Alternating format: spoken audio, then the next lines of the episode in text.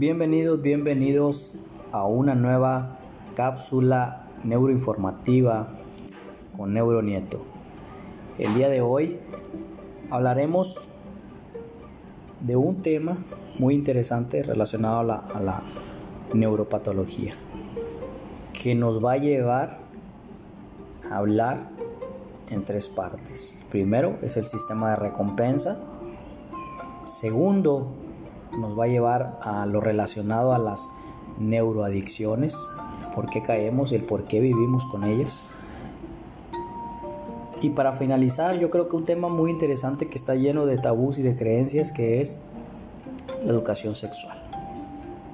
Pero antes de entrar a detalle en cada uno de ellos, este, les recomiendo abroches en cinturón. Vamos a comenzar. Muy bien. Comenzamos con el sistema de recompensa, eh, un tema eh, muy interesante que nos dice que este sistema no está conformado por diferentes estructuras del cerebro y las cuales son responsables de generar una sensación subjetiva de placer y obtención de la recompensa. Sí, eh, esta parte nos explica, ¿no? Nos dice que, que quiere obtener algo, ¿no? Que hay algo. Eh, cuando hay una acción es porque va a haber una reacción y hay algo que me va a recompensar obteniendo un premio esto obviamente hablándolo en, reacciones cerebrales, ¿no? El principal neurotransmisor que actúa en el sistema pues es, la dopamina, aunque también participan otros, pero el protagonista sin duda alguna es la dopamina, ¿no? La que produce toda esa sensación de querer volver a repetir o volver a sentir eh, aquello que me hizo o que me dio placer tiene eh, el objetivo de, de, conseguir que el individuo quiera repetir serie de comportamientos para, para agrupar, para asegurar más bien su, la supervivencia. Gracias a, esa sensación de placer que recibimos a realizar diferentes acciones, como lo mencioné ahorita, ¿no? Este, eh, tales como pues, las relaciones sexuales, comer algo que nos gusta mucho, unos tacos o algo, y buscamos cómo repetirlas muy interesante porque sin duda alguna es algo que nos motiva a lograr un objetivo, ¿sí? lograr un objetivo que, que muchas veces, viéndolo del lado positivo, pues son cosas buenas, ¿no? Son cosas buenas porque te impulsas con esas reacciones a lograr algo. Lógicamente, pues hay, hay aspectos que, que, no son nada convenientes para nosotros, pero viendo el lado positivo es algo que nos va a ayudar a, sobrevivir. Y bueno, todo esto está relacionado a lo que es en el, hipotálamo, ¿no? Eh, es un protagonista más que juega un papel importante en esto. Pues es un componente del sistema límbico que trabaja lo que son las emociones y nos ayuda a estimular todo este circuito neuronal controla el comportamiento emocional y los impulsos de la motivación. ¿no? Motivación pues, es aquello ¿no? que nos lleva a realizar acciones para lograr un objetivo. ¿Qué te motiva para hacer eso? Tiene el hipotálamo una, una posición muy clave dentro del sistema límbico y a sus alrededores. ¿no? ¿Por qué? Porque eh, cada acción va a generar una emoción ya sea buena o sea mala, y bueno, en este caso hablando de placer, pues voy a querer volver a repetirla. Entonces por eso es un componente eh, fundamental del sistema límbico y es necesario mencionarlo, ¿no? También lo que es la amígdala es una estructura límbica construida por múltiples eh, núcleos muy pequeños, está por debajo de la corteza cerebral. Este, y que bueno, la estimulación de diversos grupos amigdalinos pues es capaz de dar patrones este, de dolor, castigo, huida, miedo, eh, eh, dolor intenso, ¿no? Y la activación de núcleos pues genera reacciones de recompensa y placer, que esto nos va a llevar a generar eh, neurotransmisiones en nuestro cerebro para querer volver a repetir esa sensación. ¿Qué es la motivación? Que a final de cuentas, pues el sistema de recompensas nos da un motivo. Y el motivo es esa sensación, es algo que quiero volver a experimentar, que es la motivación, ¿no? Y es un proceso interno que mueve a la persona a realizar una u otras conductas, ya sea eh, con base a los deseos o necesidades que tenga, ¿no? Esto genera el comportamiento, tanto el inicio de una actividad como el cambio de la, de la misma, ¿no? Y pues sin duda alguna está ligada a lo que es eh, la supervivencia. Por lo tanto, la motivación se puede definir como la activación y dirección del comportamiento, pues en este caso vamos a decirlo de un animal hacia una recompensa, un objetivo determinado, que pues bueno, le va a dar energía y el impulso para superar cada cosa que se le ponga enfrente hasta lograr su objetivo. Y bueno, dentro de lo que es este aspecto fundamental en la motivación y el querer conseguir algo, bueno, son zonas del cerebro en las que están implicadas en una conducta motivada. Ya lo mencionamos, el hipotálamo se proyecta en forma amplia en estructuras límbicas del cerebro. Conecta diversas zonas del tallo cerebral cuya actividad neradergénica media la positividad con el individuo y con eso él afronta las, las este, las acciones. ¿Para qué? Para cometer eh, eh, el objetivo. Y bueno, es importante mencionar las neuronas del placer para entender dentro de estas eh, áreas implicadas en la recompensa podemos encontrar principalmente las neuronas dopaminérgicas, ¿no? Como ya lo, lo mencionamos este, en, en un principio que es el, protagonista, ¿no? Que, que, bueno, tiene un papel muy fundamental. Pero bueno, la recompensa varía según diversos factores como la magnitud, la probabilidad, la incertidumbre, el retraso y el esfuerzo, ¿no?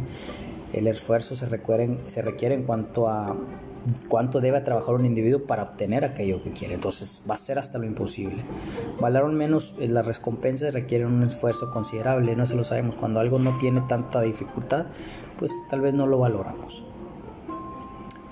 y cómo llega la dopamina generada hasta el núcleo este, para estimular todo esto, ¿no? La liberación de dopamina fásica tras una estimulación destacada, ¿no? Emite un disparo fásico. Por el contrario, la tónica lenta eh, de un pico único de las neuronas del área ventral es responsable de la dopamina tónica, que ya es un, un bajo nivel. Y y todo esto nos lleva a entender o nos lleva a pensar cómo bueno, las neuronas eh, dopaminérgicas del área ventral se mantienen por tanto en un constante estado de inhibición. ¿sí? Y todo esto genera una descarga espontánea que en un estado de activación proporciona un nivel estable de dopamina y se domina este estado activo tónico que va a dar pie a buscar eh, esa recompensa que al final de cuentas es, es el objetivo que quiero lograr. Todo esto nos lleva a entender o entramos a la parte de la neurobiología de las adicciones, porque pues una adicción es esa sensación que quiero volver a repetir. Porque eh, el drogas, el consumo de drogas de abuso está dentro de esto, del sistema motivación recompensa, sentir placer cuando lo llevamos a cabo, conductas que son críticas para nuestra existencia y nos motiva a repetirlas. Dentro, eh, positivamente hablando, generan sensación de placer en nosotros, pero hablando de adicciones, sabemos que son dañinas para nosotros que estas sustancias afectan directamente a lo que es el sistema de motivación y recompensa, generando una liberación masiva de, dopamina, de dopamina asociado al consumo y la reducción en su liberación. Que bueno, es motivación, es motivación que va a estimular los procesos neurobiológicos para realizar un trabajo que nos lleva a conseguir aquello que una vez sentimos y que queremos volver a repetir. Y estas conductas motivadas están compuestas este, una fase, fase apetitiva y la fase de consumo, ¿no? Van a ser reguladas también todas estas, este, estos aspectos que a final de cuentas pues forman parte también o pueden vivirse también dentro del sistema de recompensas que tiene pues ya lo hablamos anteriormente que es el protagonista principal es, es la dopamina no que se genera como un circuito de gran influencia sobre este este pues lo podemos describir como del placer que está modulado por la amígdala como ya lo mencionamos pues nos, también nos puede señalar que es dañino para el organismo, ser entonces categorizado ya sea como un reforzador negativo como un reforzador positivo. Esto nos ayuda a entender que aquella persona que tiene alguna adicción, pues entendemos por qué la tiene, ¿no? Porque neuronalmente está generando placer, está generando satisfacción y esto nos habla del sistema de recompensas que nos ayuda mucho a la hora de conseguir algo en nuestra vida, de tener metas, de conseguir este, eh, logros que nos van a generar esa sensación, ¿verdad? Pero bueno, entendiendo que las adicciones este, generan un alto grado de dopamina y que su consumo pues puede causar hasta la muerte. Otro aspecto relacionado con el, sistema de recompensa pues es, es toda esta parte de la educación sexual. Como ya lo mencioné antes, es un tabú, ¿no? Y hay que entenderlo a profundidad porque la sexualidad está ahí, no se le puede ignorar, despreciar o marginar sin pagar las consecuencias, ¿no? Eh, podemos adoptar actitudes diferentes. Hay quien, no lo hace, hay quien lo acepta serena y felizmente, hay quien lo ignora a manera que, que avergüenza, ¿no? Y hay quien se obsesiona convirtiendo en una enfermedad lastimosa, pero bueno, muy pocos se detienen a entenderla. ¿Qué pasaría si lo comenzamos a ver desde esta manera, no? Entendiendo que los seres humanos somos sexosos, perdón, sexuados. Sí, ya me nublé en toda esta plática, pero somos sexuados, que, que tenemos sexo y que tenemos género. Es decir, abarca características biológicas, fisiológicas que nos dan una identidad sexual y dimensiones psicológicas que nos hacen vivir el sexo de manera peculiar, ya seamos hombres o seamos mujeres. Eh, puede convertirse en una fuente de, felicidad, ¿no? Eso es el sentido. Hay que vivirla de forma plena, eh, alegre, nos puede ayudar a dar seguridad y fe en nosotros y nosotras mismas. Sentirnos bien eh, sexualmente hablando, pues en nuestra identidad sexual, así como disfrutar en nuestras relaciones con las personas o como seres sexuados, ejercitar la sexualidad equilibra e intensa eh, es una de las mejores formas de vivir felizmente.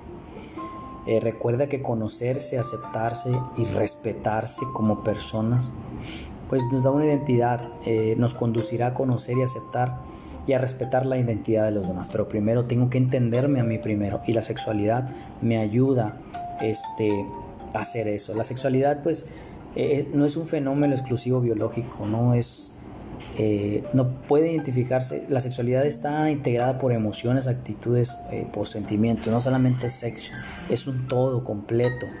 Somos como somos y somos como relacionamos con los demás. Y eso hay que entenderlo, es comunicación la sexualidad a final de cuentas. Hay que entender, hay que entender todo este tipo de cosas. Este, cada persona vive la sexualidad de una forma muy peculiar y hay formas de vivir la sexualidad que por nuevas o por raras resultan llamativas. Pero yo creo que, hay que romper estereotipos. Eh, eh, hay que entender que, bueno, tanto la mujer como el hombre tiene que asumir unos retos peculiares eh, en esta sociedad y, entenderla de una manera, ¿no? La educación sexual no se produce de una forma espontánea, eso lleva tiempo. Cada etapa de desarrollo humano tiene sus peculiaridades, es impredecible conocer este, cada una de ellas. La familia, la escuela y la sociedad tienen que trabajar de manera intencional en este aspecto de la sexualidad para que no se malinforme. Eh, el sexo, bueno, es un conjunto de elementos eh, engrosados gradualmente y configura una persona sexual un eh, masculino femenino. ¿Sí? Entonces, vivamos una vida sexual activa, entendamos que es algo natural y que nos puede ayudar en nuestra vida. Esto fue una neurocápsula por Neuronieto. Nos despedimos. Hasta la próxima.